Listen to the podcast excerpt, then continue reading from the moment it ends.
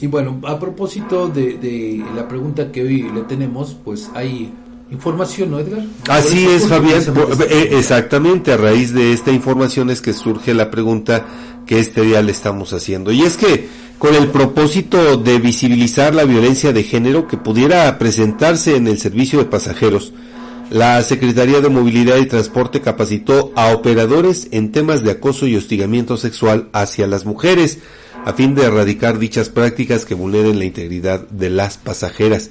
La capacitación se realizó como parte del programa Movilidad, Transporte Sostenible y Comunicaciones, que establece la implementación y supervisión de medidas afirmativas para la movilidad de las personas con énfasis en grupos vulnerables. Esta capacitación estuvo a cargo del Colegio de Tlaxcala, el COTLAX, eh, con la ponente Patricia Meneses Ortiz, quien enfatizó la importancia de brindar a las mujeres un espacio seguro para trasladarse, una vez que en este sector el que más traslados realiza en el desempeño de sus actividades.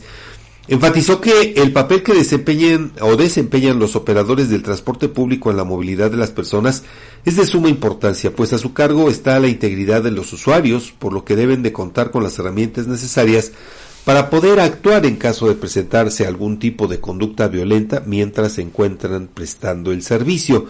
La dependencia estatal también inició el programa de concientización para usuarios del transporte público a través de la colocación de una calcomanía informativa en el interior de las unidades para reportar conductas de acoso o violencia sexual que puedan presentar principalmente contra las mujeres.